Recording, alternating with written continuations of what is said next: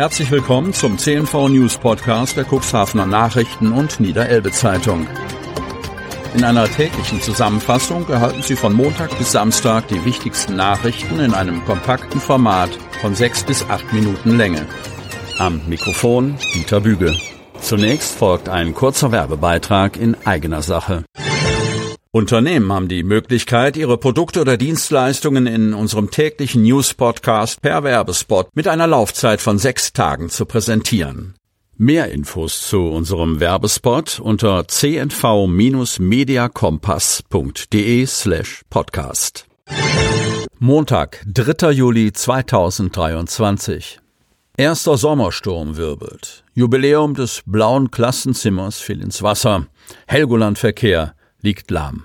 Von Lennart Keck und Wiebke Kramp. Cuxhaven.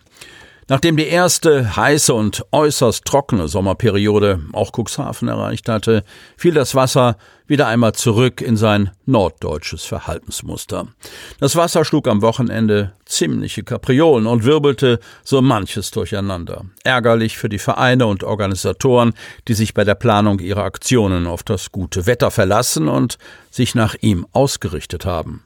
Unter ihnen auch Günther, Günni und Frauke Kugel. Das Ehepaar betreibt nun seit 26 Jahren das blaue Klassenzimmer am Strand. Aufgrund der Corona-Pandemie sei ein pünktliches 25-jähriges Jubiläumsfest bisher nicht realisierbar gewesen.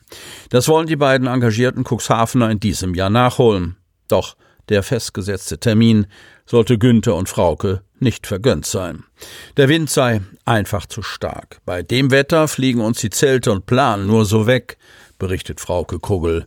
So wurde das Event kurzfristig abgesagt.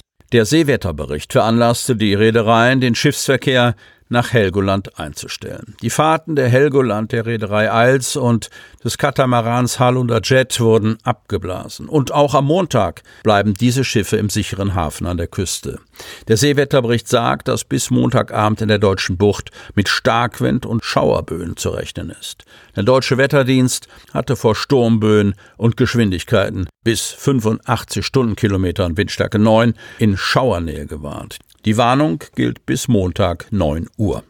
Während der Sonnabend weitgehend Regen, grau und triefend nass verlief, hatten die Wolken am Sonntag vor allem tüchtig Wind im Gepäck.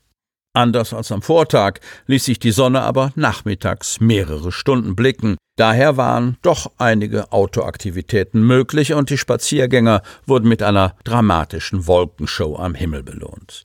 Bei Hochwasser schwappte Sonntagmittag Wasser in der Grimmershörnbucht über die Kante und flutete den kombinierten Radfußweg.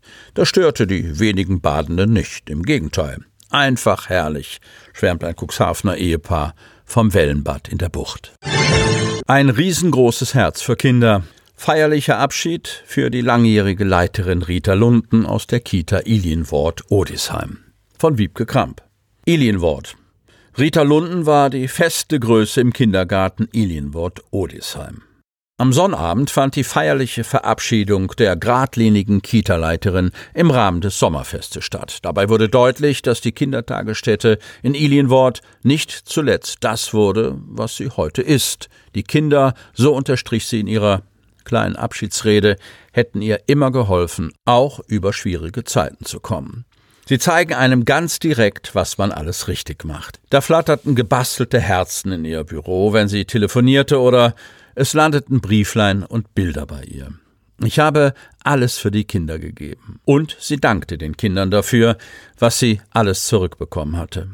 Aber auch für ihr Team und den Zusammenhalt fand sie nur liebe Worte. Gerade wie man die schwierige Corona-Zeit gemeinsam gut überstanden habe und gegenseitig auf sich acht gebe, lobte sie. 1997 wurde Rita Lunden als Vertretungskraft bei der Gemeinde Siedland eingestellt. Im September 2000 wurde ihr die Leitung und Betreuung der Eltern-Kind-Gruppe im Kindergarten übertragen.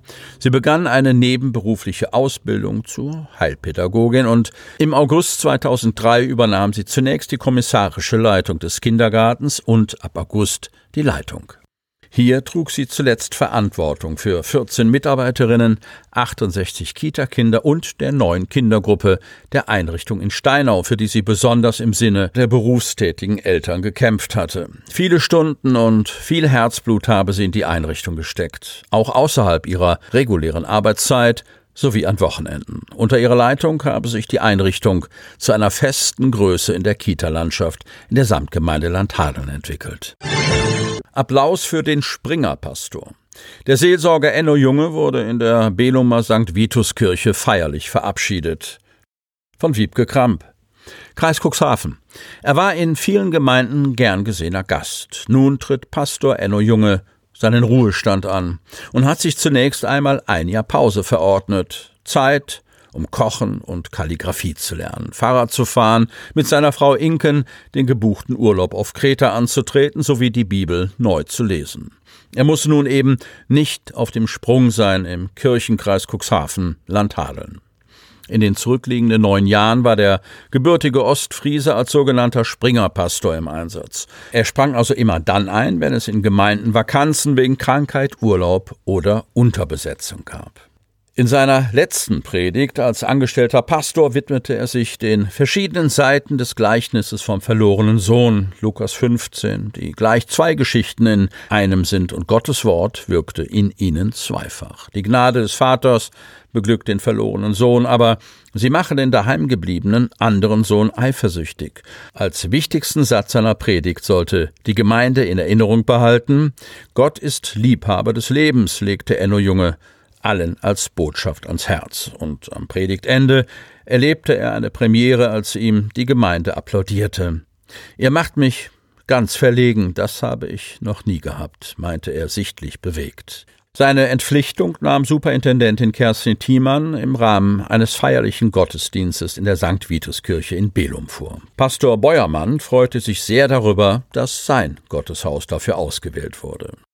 Nach dem Bauerndom in Lüdingwort ist diese Kirche die zweitälteste im Kirchenkreis. Sie hörten den Podcast der CNV Medien. Redaktionsleitung Ulrich Rode.